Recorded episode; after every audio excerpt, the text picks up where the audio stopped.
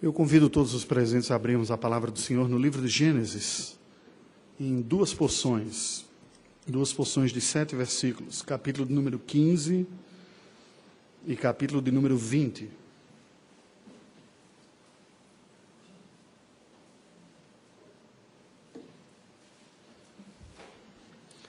Gênesis 15, versículos de 1 a 7, e em seguida nós leremos Gênesis 20, versículos também de 1 a 7.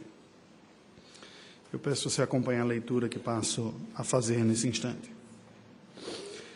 Depois destes acontecimentos, veio a palavra do Senhor a Abrão numa visão e disse: Não temas, Abrão, eu sou o teu escudo, e teu galardão será sobremodo grande. Respondeu Abrão: Senhor Deus, que me haverás de dar se continuo sem filhos? E o herdeiro da minha casa é o Damasceno Eliezer. Disse mais Abrão: A mim não me concedeste descendência, e um servo nascido da minha casa, na minha casa, será o meu herdeiro. A isto respondeu logo o Senhor, dizendo: Não será esse o teu herdeiro, mas aquele que será gerado de ti será o teu herdeiro. Então conduziu-o até fora e disse: Olha para os céus, e conta as estrelas, se é que o podes. E lhe disse: Será assim a tua posteridade.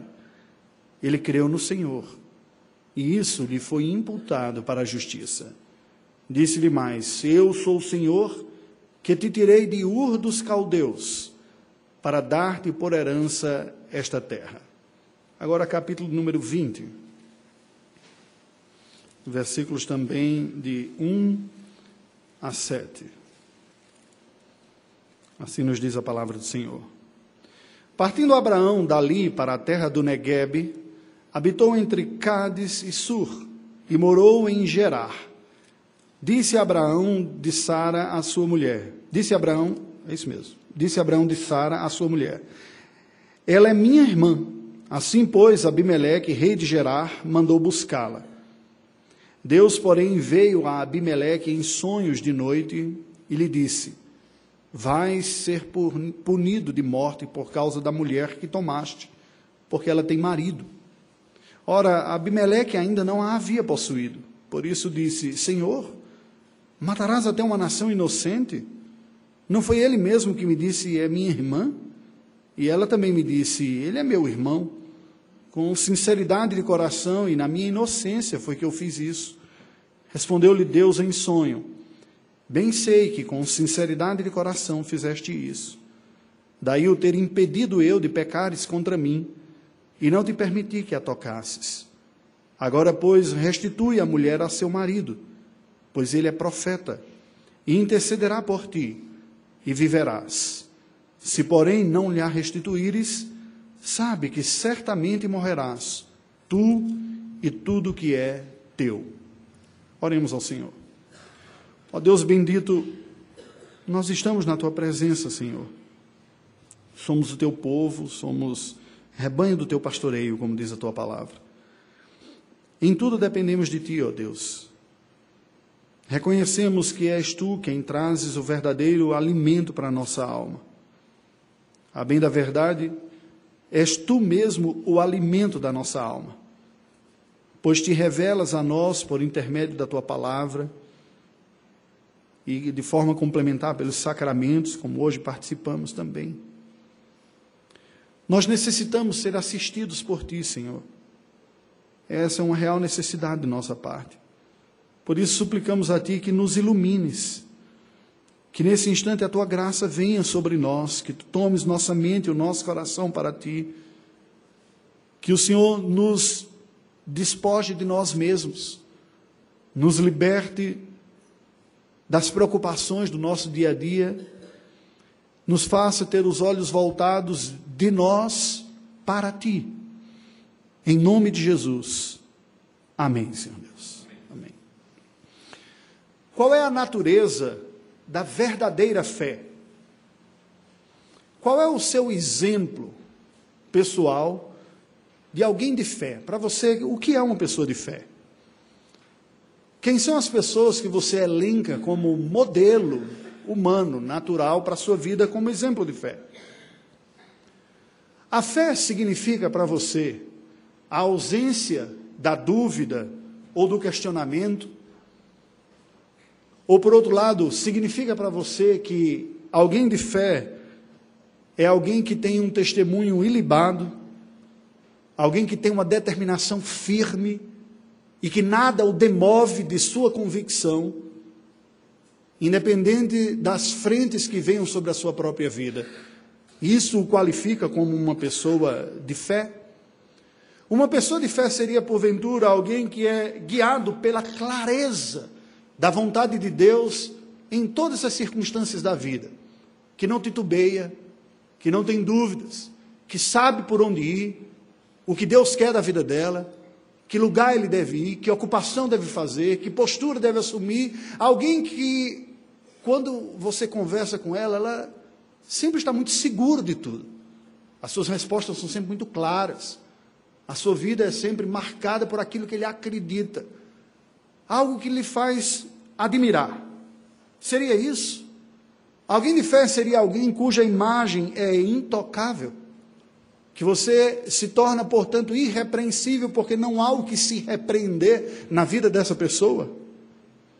Por acaso alguém de fé seria alguém que goza de uma boa reputação religiosa? Como a Bíblia descreve, por exemplo, os diáconos dizendo que devem ser terem bom testemunho da sua fé. E todo mundo diz: olha, é alguém exemplar, isso é que marca alguém de fé. Abraão, este personagem que nos conduzirá, pela graça de Deus, o Senhor assim nos permitindo, nas nossas reflexões bíblicas, de agora em diante, é chamado na palavra de Deus de o pai da fé, também é chamado de amigo de Deus. E é o primeiro homem que na Bíblia Sagrada também é chamado de profeta, como nós lemos no texto do capítulo 20, versículo 7. A vida deste homem coloca diante de nós, em virtude de ser ele mesmo chamado de pai na fé, e ser referenciado não apenas pela sua descendência natural, os judeus, mas pelo Novo Testamento como um protótipo de fé um modelo, aquele que de forma encarnada na sua vida representa uma vida vivida pela fé, nos chama a refletir qual é a natureza da fé redentora, a fé bíblica, a fé cristã, diferente de outras religiões ou de outras manifestações de fé, que não são propriamente a fé que marca o povo de Deus, mas que não deixam de expressar outras manifestações de fé. Contudo, não é a fé bíblica. Ao olharmos para este homem, nós vamos poder refletir sobre estas coisas. Como nós identificamos o verdadeiro fiel e uma vida de fé? Quando Moisés, inspirado pelo Espírito Santo, chega nesta segunda porção do livro de Gênesis que ele está a escrever, escreveu, ele escreveu com o propósito de despertar os seus leitores originais, o povo que estava saindo da terra do Egito e indo rumo à terra prometida de Canaã, a confiança em Deus. Porque, inclusive, este é um dos significados da palavra fé no Novo Testamento. O lado mais subjetivo, não da objetividade do conteúdo de fé, nem da concordância intelectual com aquilo que aprendi sobre o que a Bíblia diz, mas a disposição do coração de confiar naquilo que eu aprendi o conteúdo e que intelectualmente eu concordei com o que é dito. Então é uma etapa um pouco mais adiante, eu confio nisso daqui. Quando Moisés escreve sobre a vida de Abraão, que é um homem chamado de o pai da fé, curiosamente, a sua jornada não é marcada passo a passo por ele saber de antemão o que Deus o requeria. Aliás, começa exatamente no sentido oposto. Deus diz: sai da tua terra e da tua parentela e vai para uma terra que eu te mostrarei. Saber de antemão o oculto, os próximos passos, pode ser um grande apelo para uma sociedade mística como é a brasileira de enxergar alguém como alguém de muita fé, porque ela tem uma intimidade tal com Deus que ele sabe antecipadamente o que Deus tem para a vida dele. Mas este homem que é chamado pai na fé, não. A sua fé se revelou precisamente na ausência desse saber. Na confiança de que Deus é Deus para cumprir o que prometeu, mesmo quando eu não faço a mínima ideia de como aquilo se realizará na minha vida. E não por falta de fé, mas exatamente por ter fé é que eu sei que Deus conduz naquilo que eu não sei e não consigo ainda compreender. Portanto, quando Moisés escreve, ele está querendo destacar este aspecto da confiança, assim como evitar esse desvio de enxergar a fé como capacidade de rever nos detalhes tudo que Deus tem, antecipando a agenda oculta do Senhor, como se tivéssemos acesso àquilo num arrobo de espiritualidade que não é dada aos mortais comuns. A fé também se apresenta na vida de Abraão como um contraste com a imagem comum entre, presta atenção, todas as religiões de que uma pessoa de fé é uma pessoa irrepreensível. Esse homem que é chamado nosso pai na fé, o amigo de Deus, o primeiro profeta na palavra, o Espírito Santo fez questão de inspirar o autor bíblico a demonstrar os tropeços na vida deste homem também.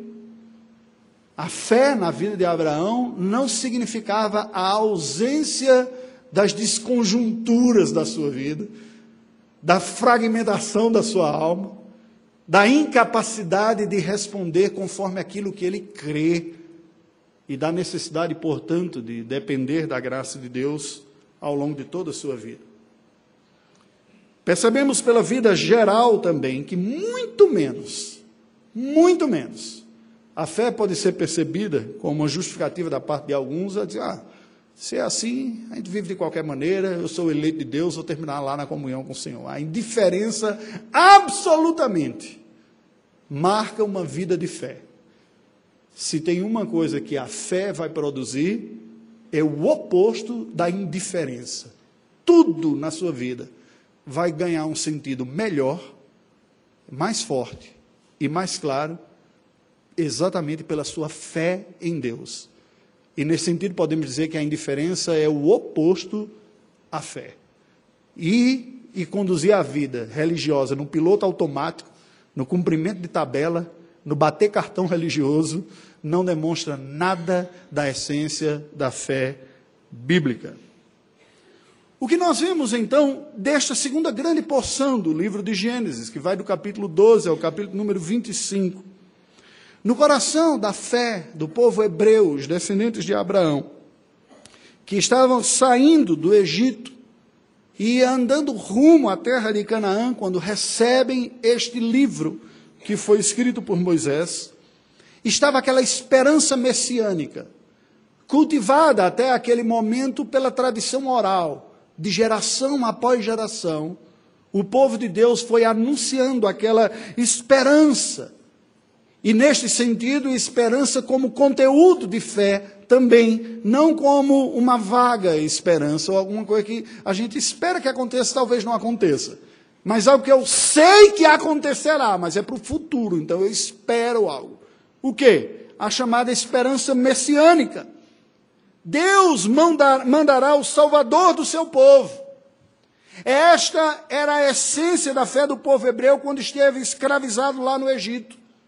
E quando Moisés o tira, a fé trabalha no sentido de que este Salvador que Deus mandaria para o seu povo, mandaria ele em cumprimento de um projeto histórico de redenção, que Deus está levando adiante na história, no meio do seu povo.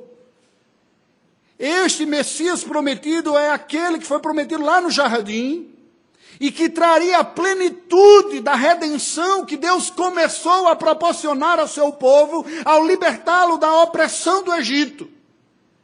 A terra de Canaã, como todo o Antigo Testamento, é uma expressão concreta de um projeto espiritual.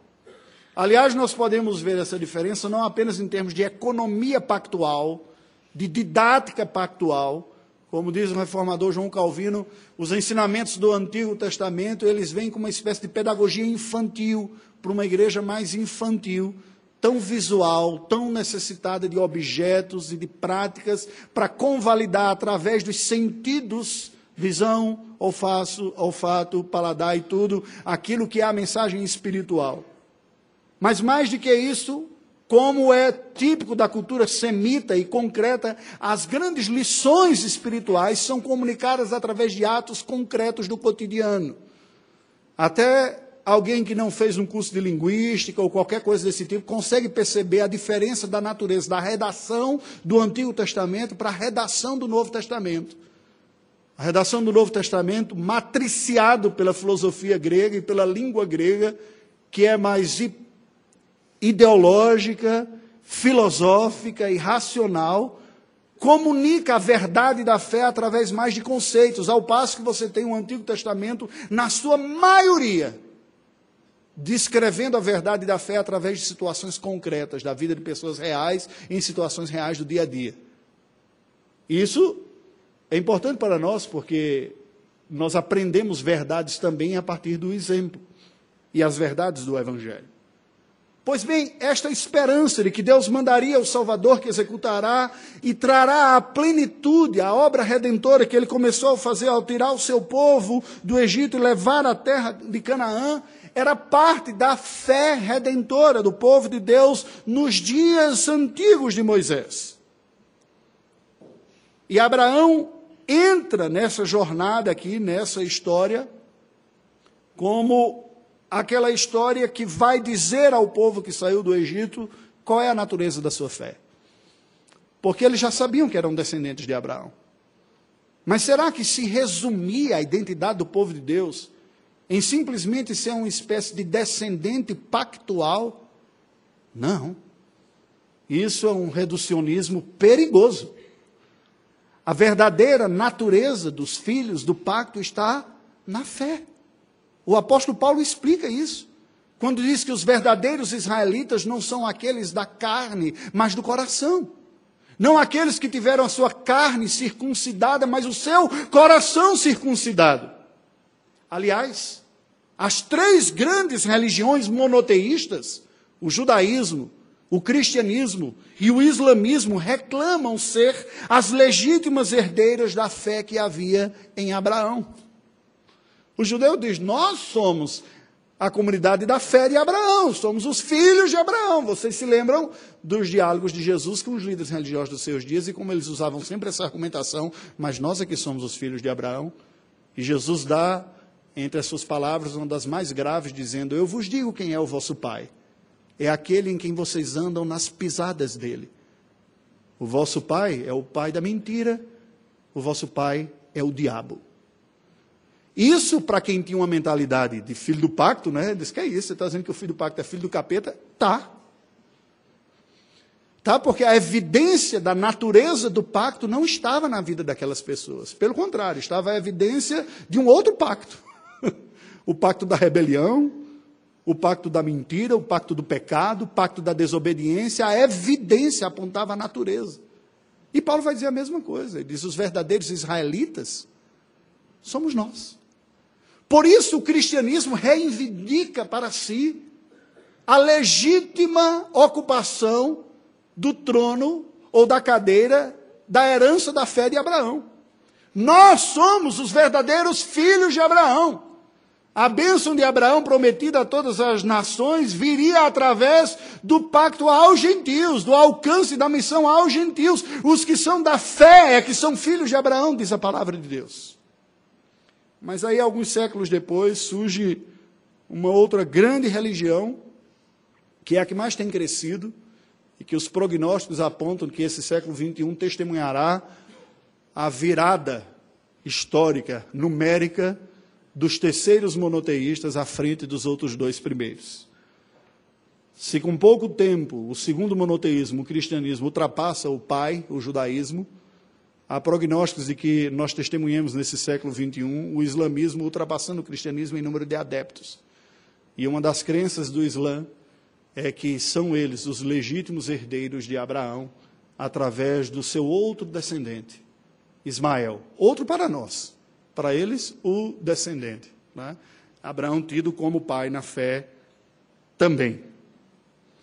Meus queridos, eu lhe convido a você deixar sua Bíblia aberta aí em Gênesis 12. Vamos dar uma olhada panorâmica neste bloco que vai do capítulo 12 até o capítulo número 25, refletindo sobre o tema o verdadeiro crescimento na fé redentora. E ao propor esse tema, vocês percebem que eu já estou indicando alguma coisa sobre o que é a natureza dessa fé. Ela não é estanque, ela não está acabada, ela já não está realizada plenamente na vida de ninguém. Se alguém pensa isso, ou de alguma maneira demonstra isso, não está refletindo a natureza da verdadeira fé. A verdadeira fé é um processo que está acontecendo na vida da comunidade da fé, que nasce, se desenvolve, amadurece e alcança sua plenitude na presença do Senhor. Esta natureza da fé redentora, a fé bíblica. Nós podemos ver que de Gênesis 12 a Gênesis 25, nós encontramos basicamente três grandes blocos na vida de Abraão que demonstram como a fé foi processada na sua vida. Do capítulo número 12 ao capítulo número 15, nós enxergamos aquilo que poderíamos chamar os momentos que vai do seu chamado até o rito vicário de Deus com Abraão. Um momento importante no capítulo número 15. Olha só o que nos mostra aí a palavra de Deus. No capítulo 2, nós vemos Deus chamando Abraão a sair da região de Ur dos caldeus, na Mesopotâmia, entre os rios Tigre e Eufrates, atual Iraque. Ele deixa aquela terra e sai rumo à terra de, de Canaã, uma peregrinação de aproximadamente mil quilômetros, mais ou menos a metade do que o Júnior vai fazer. Só que não era de avião, não, era de camelo. Né? Então, era um pouquinho no meio do deserto, um pouquinho mais desconfortável, imagino, do que aquele vai fazer lá para o interior do Maranhão. Pois bem, naquele subcontinente, o Oriente Médio, aquele subcontinente asiático, este homem é chamado, já em idade avançada, a deixar a conjuntura da sua vida, aos 75 anos de idade, e se dirigir à terra prometida. E ele sai, curiosamente, sem saber exatamente que terra seria essa que Deus tinha prometido, aonde ia. Sai numa simples manifestação de obediência e de fé. Aliás, a obediência é uma evidência da fé verdadeira. Quem crê responde como se espera de quem crê, que é se submetendo à obediência. E o capítulo segundo, de uma maneira muito especial, já demonstra, de uma forma tipológica, o que é essa fé e o que ela requer. Essas peregrinações de Abraão, que sai da Mesopotâmia, da região de Ur, passa pela região de Padã, Arã, Arã e Padã, Arã, e depois chega em Canaã, mas que lá não fica. Devido a uma fome, ele tem que descer e fazer uma nova peregrinação rumo ao Egito. O capítulo número 13, nós vemos então estes três cenários: o Egito, é? para onde ele foi, em virtude da seca que havia, acompanhado do seu sobrinho Ló. Depois, a terra de Canaã envolvida neste período também, e desde já, a separação com a terra de Sodoma e Gomorra, que foi escolhida por Ló e seus pastores, porque eles tinham muitas posses e já havia um pequeno conflito ali. Então você vê esses três cenários: Canaã presente, o Egito presente, Sodoma e Gomorra, uma região extremamente fértil naquela altura, naquele momento da história. Depois se tornou uma região desértica, mas era extremamente. E cada um desses lugares além da concretude real do que eles significavam, tem um significado tipológico para a nossa vida também do que eles representam. Na sua proposta, a terra prometida que manda leite e mel, uma outra aparentemente mais frutífera, contudo cercada de algumas tentações, o Egito como a terra do politeísmo, mas que foi experimentada em algum momento pelo povo de Deus em algumas circunstâncias na sua vida. No capítulo 14, nós vemos Abraão entrando em uma guerra. para libertar o seu sobrinho Ló. Se envolve ele que foi sequestrado, estava naquele lugar, ele vai atrás, monta um pequeno exército e vai resgatar o seu sobrinho. No capítulo 14, ainda na segunda parte, nós vemos alguns encontros especiais que Abraão teve. Encontros reais com Melquisedeque, rei de Salém, esse personagem misterioso que aparece aqui na Escritura Sagrada. No capítulo número 15 se encerra essa primeira porção. Aquele homem que havia saído da, da sua terra natal, na Caldeia, descendente de Sem, mas que à altura da sua vida já estavam todos numa prática idólatra, já está com a idade mais avançada agora, e ele diz: cadê o cumprimento da promessa de Deus para a minha vida? Ele prometeu uma grande descendência e até agora nada. Então, neste diálogo com Deus, que nós lemos o texto aqui nos versículos de 1 a 7, Abraão disse: Senhor, quando é que o Senhor vai cumprir a sua promessa? Eu continuo sem filhos, a idade está passando e vai ficando mais difícil. Será que essa descendência virá pelo meu herdeiro de Damasco, hoje quase destruída com essa guerra na Síria lá, uma das cidades mais antigas do mundo, importante, né? Será o Damasceno Eliezer, ou Eliezer, como coloca na sua Bíblia aí, é? que vai ser o herdeiro, e Deus diz: não. O que eu tenho para fazer vai muito além da sua capacidade de compreender e de discernir como que eu vou fazer. Tente contar as estrelas do céu, seus descendentes serão assim. E assim termina essa primeira porção. Aí a vida de Abraão entra agora numa segunda etapa. Começa o capítulo, começando o capítulo 16, indo até o capítulo 21, nós podemos dizer que essa vida é marcada pelo inicialmente e finalmente pelo nascimento dos seus dois filhos. Primeiro Ismael, o filho que alguém poderia dizer, o filho ilegítimo de Abraão, né? Não dele ter pulado a cerca, mas dentro dos modelos de configuração social daquela época, o concubinato foi algo aceito historicamente, culturalmente socialmente no Oriente Médio, e de uma forma até curiosa, tolerado na Escritura Sagrada, assim como a poligamia. Isso deve nos levar a uma reflexão a esse respeito. Mas esse primeiro filho que nasce da escrava, de Agar, e que diz a tradição árabe que veio a ser o pai de todos os povos árabes. Eles mesmos depois se tornaram o, a cultura e o povo e a etnia geradora desta grande religião monoteísta que cresce sem precedentes.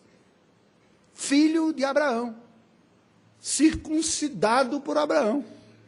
Recebeu o sinal do pacto, da antiga aliança.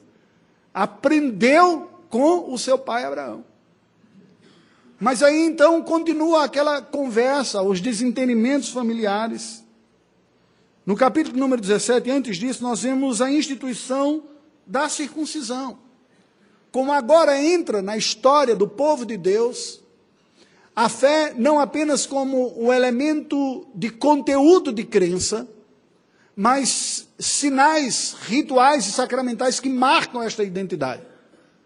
E como disse um certo artista judeu brasileiro, na época da Jovem Guarda, usava roupas tão apertadas que dava para saber o sexo e a religião dele, né? uma vez que ele era judeu, né? então ele falava dessa maneira. Traz na pele, na carne, a marca de sua identidade, de que povo você é. De tal maneira que era impossível se esquecer disso. Toda vez que o homem fosse fazer algumas das suas necessidades naturais, ele percebia na sua região genital a sua identidade como povo de Deus. Por que isso? O que isso significa? Pois bem, o capítulo de número 18, nós vemos o Senhor visitando Abraão em um momento especial, com a idade ainda mais avançada. E nesta ocasião, Deus promete, ratifica a sua promessa e anuncia que em breve ele teria este filho que havia prometido. Agora, numa idade ainda mais avançada, já perto dos 100 anos, quando Sara, e aquela altura da vida, as pessoas viviam um bocadinho mais. Não era tanto quanto nos primeiros dias de Gênesis, mas poderíamos dizer que nós vivemos aproximadamente dois terços do que seria o tempo de vida médio nos dias de, de Abraão, segundo o relato bíblico aqui. E isso tem a ver com vigor também. Então, Sara entrou na menopausa, e se ela já tinha alguma dificuldade, estéreo, né? ela era estéreo, dificuldade para engravidar, agora definitivamente estava fora de cogitação a possibilidade natural de gerar filhos. E é nessa hora que Deus fala com Abraão e lhe anuncia que lhe daria um filho. Pois bem, no capítulo 20 e o capítulo 21 no final, nós vemos outros encontros reais que Abraão teve com Abimeleque, um rei Aqui mostrando que neste desafio da vida, de viver a fé, de experimentar a vontade de Deus aqui, a vida segue com as suas demandas e as suas agendas que muitas vezes não são percebidas por nós ou planejadas, de embates, de dificuldades, de relações com o nosso próximo, e que por vezes somos tentados a enxergar que estas coisas não têm nada a ver diretamente com a minha fé, porque a fé tem a ver com uma experiência religiosa, tem a ver com a transcendência, com o meu coração em contato com o eterno, mas essas narrativas estão aqui presentes e nos ensinam que a fé afeta todos os elementos da vida, inclusive ao mostrar as nossas dificuldades de lidar com os problemas relacionais que nós temos. E Abraão os teve, e não foram poucos. Começou na sua própria casa, com a administração daquela família ampliada com H, com os filhos, quando Sara finalmente tem o filho da promessa no capítulo 21, encerrando esse segundo bloco aqui, nós vemos aquela alegria na família patriarcal, mas que é experimentada simultaneamente com uma tensão acirrada dentro da própria casa. O conflito entre os irmãos. O mais velho, que agora se vê ameaçado no seu direito natural de primogênito, de herdar o nome e da sequência, a responsabilidade da família, agora percebe que ele é o plano B de que aquele irmãozinho que nasceu veio para ocupar o seu lugar. E isso não é apenas uma fantasia de criança que depois dá terapia e psicanálise, né? De que o mais novo é preferido pelo papai e eu que sou mais velho. Não, ali havia uma concretude nesta realidade e a tensão chega a tal ponto de que Ismael é despedido de casa com Agar, a sua mãe. E agora o, a narrativa bíblica muda o fecho ou o foco de, da relação de Abraão com Ismael, Isaac passa a ganhar uma certa proeminência. E aí nós chegamos no terceiro bloco da vida de Abraão, que nós podemos identificar ou chamar como o período da aprovação da fé. Quando esta fé, que começou com o chamado soberano de Deus lá na região da Mesopotâmia, foi sendo trabalhado passo a passo em cada momento da sua vida e experimenta agora na maturidade as suas provações mais agudas. O filho prometido, que seria o herdeiro de todas as coisas e através de quem a bênção do Senhor se estenderia, agora é reclamado por Deus como sacrifício. E um dilema se estabelece no coração daquele homem que diz: Mas como pode Deus pedir o sacrifício e do filho que ele prometeu? E nós vemos como Abraão reage àquilo numa disposição da obediência e Deus não permite a morte do seu filho. Aquilo foi uma provação para o próprio Abraão. Que sepulta sua amada no capítulo 23. Sara, delícia dos seus olhos.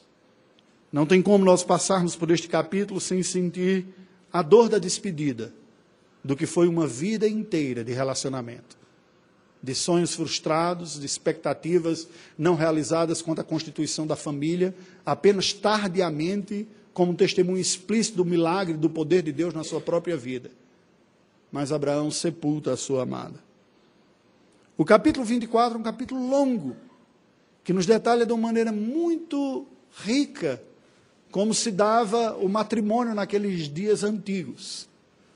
Quando Abraão manda buscar para o seu filho Isaac uma esposa da sua linhagem, no meio da descendência de Sem, de alguém que não estivesse profundamente comprometido e contaminado com as idolatrias e os pecados morais que reinavam na terra de Canaã, onde Abraão estava. E uma descrição muito bela nos é dada aqui neste capítulo. Até que, por fim, nós chegamos ao capítulo 25, que poderíamos dizer que fala deste legado final de Abraão. Até o versículo de número 18, quando se encerra a vida de Abraão e esta série sobre Abraão aqui, descrevendo como os dois filhos estavam presentes no seu sepultamento, Ismael e Isaac, um dos poucos momentos de reencontro dos dois irmãos, filhos do mesmo pai, mas de mães diferentes. E qualquer semelhança não é mera coincidência com as configurações sociais que nós testemunhamos nestes dias aqui também e as implicações disso aqui. E assim como narra uma outra descendência final, um casamento por vezes despercebido pela boa parte das pessoas que leem a Bíblia, que Abraão teve depois da morte de Sara. Meus queridos, o que, é que nós vemos aqui? A Bíblia destaca, eu destacaria desta vida de Abraão, que nós estamos falando sobre um casal estéril e idoso. Um casal que ouve um chamado de Deus para a sua vida e responde com fé e com obediência. Mas que nessa jornada da vida, essa fé que vai sendo trabalhada como um protótipo da fé de todo o povo, e aqui é o que Moisés está colocando a nós, somos o povo dessa fé. Na vida, nas circunstâncias e as dificuldades reais da vida, que ao contrário do que podemos pensar, não tem nada a ver com a fé, como se fosse um acidente, tem tudo a ver com a fé e com Deus coloca na nossa vida. Este casal patriarcal vai enfrentando as suas crises pessoais, enfrenta as suas crises familiares, conflitos dentro de casa, crises morais, como reagir diante da ameaça de morte, do perigo. Eu conto uma meia história, eu tento salvar o meu, o meu corpo aqui, a minha situação. Eu exponho outros aos perigos para proteger minha própria fé. E foi tentada fazer isso, e o fez em alguns momentos. E quais as implicações disso estão descritas aqui. Mas em tudo, o que a Bíblia nos apresenta é que nessa vida, com seus percalços, com as suas lutas, com as situações que nos põem prova e cheque da nossa fé, nós percebemos como passo a passo esse casal foi crescendo e se fortalecendo na confiança e na dependência da graça de Deus. A saga da jornada da fé de Abraão desde o abandono da idolatria lá na região da Mesopotâmia até a sua morte em Berseba, no coração da terra prometida, Abraão é uma expressão profética da fé salvadora. Não é uma fé perfeita, ilibada, inquestionável, sempre confiante que todo mundo admira nesse sentido. Não. Mas é uma fé que mostra que o conteúdo da sua convicção, da sua certeza, e da firmeza do seu estado espiritual está fora dele mesmo. Está naquele que o chama a responder com fé. Estes desafios vividos por Abraão e estar inclusive nas suas crises e nas suas nos seus erros cometidos nos mostram que o homem de fé, a mulher de fé, o fiel, ao ser visitado pela graça de Deus, e ao desenvolver a fé verdadeira no Deus bíblico, é capaz de abraçar projetos inimagináveis de vida. Como aos 75 anos deixar para trás toda a vida que foi montada, parentes, cidade, o que construiu, e se lançar numa rota que muitos diriam louca e suicida. Para onde você vai? Por que você vai? Você está fazendo o quê? E nesse sentido demonstrar uma fé admirável.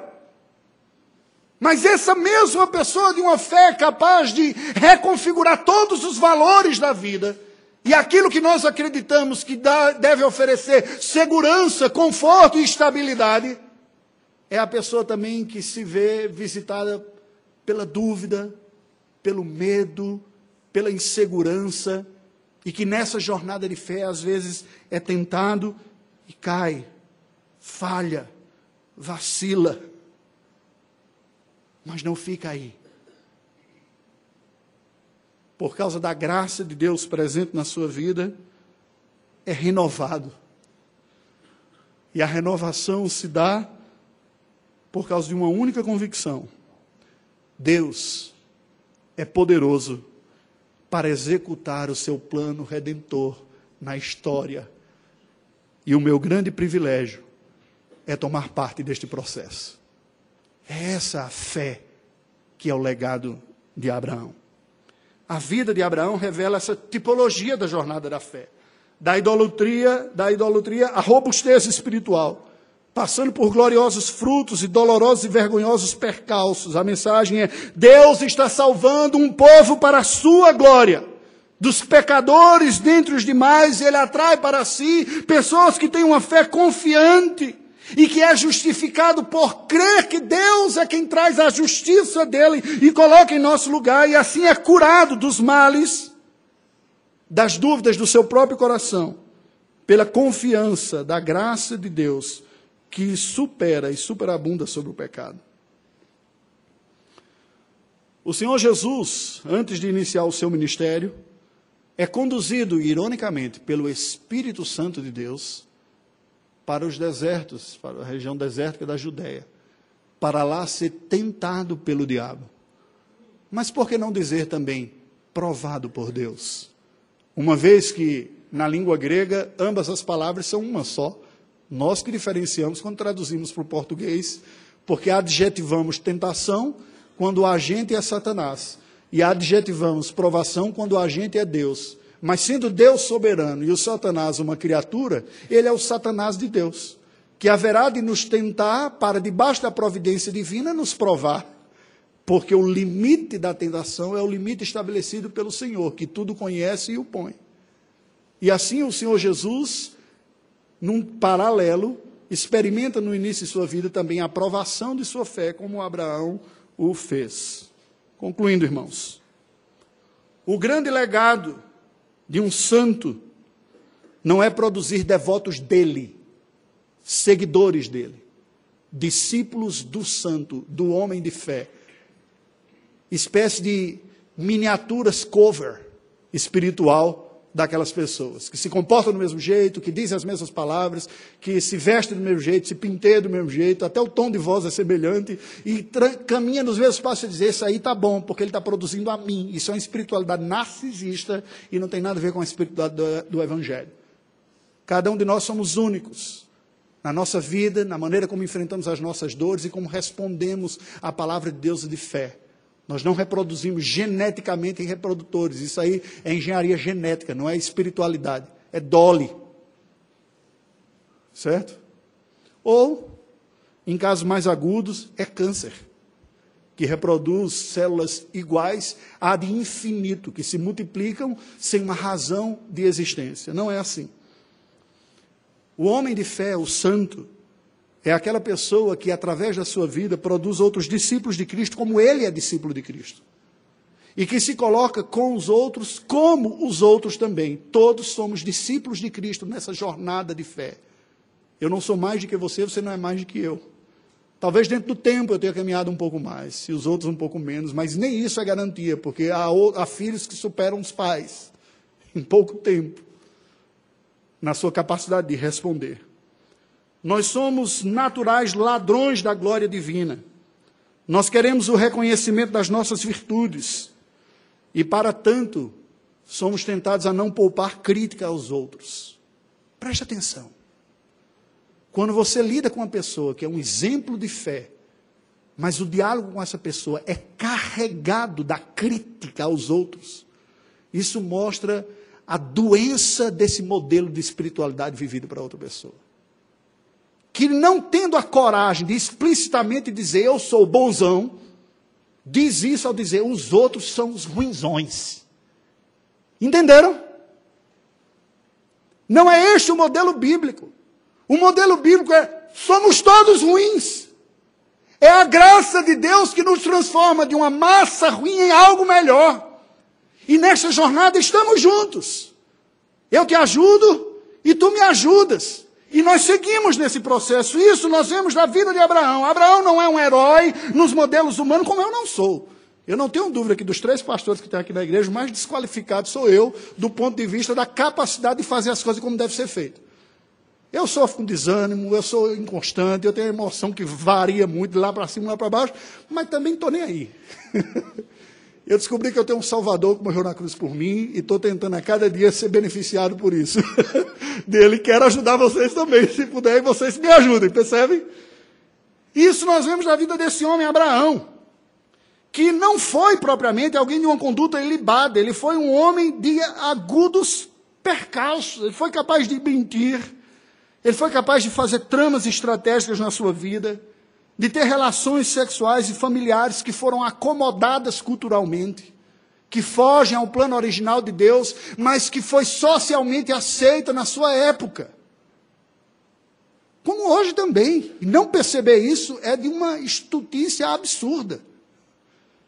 Também existe isso hoje. E como é que nós vamos lidar com isso? Ele fez isso.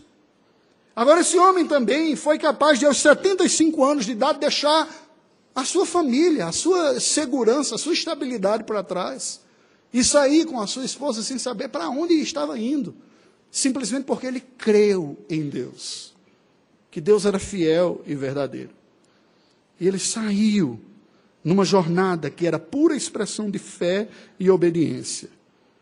Com falhas, esse homem chega aos, 40, aos 95 anos, Sara aos, aos 85, crendo na promessa de Deus, e ele assiste Deus cumprindo a sua promessa.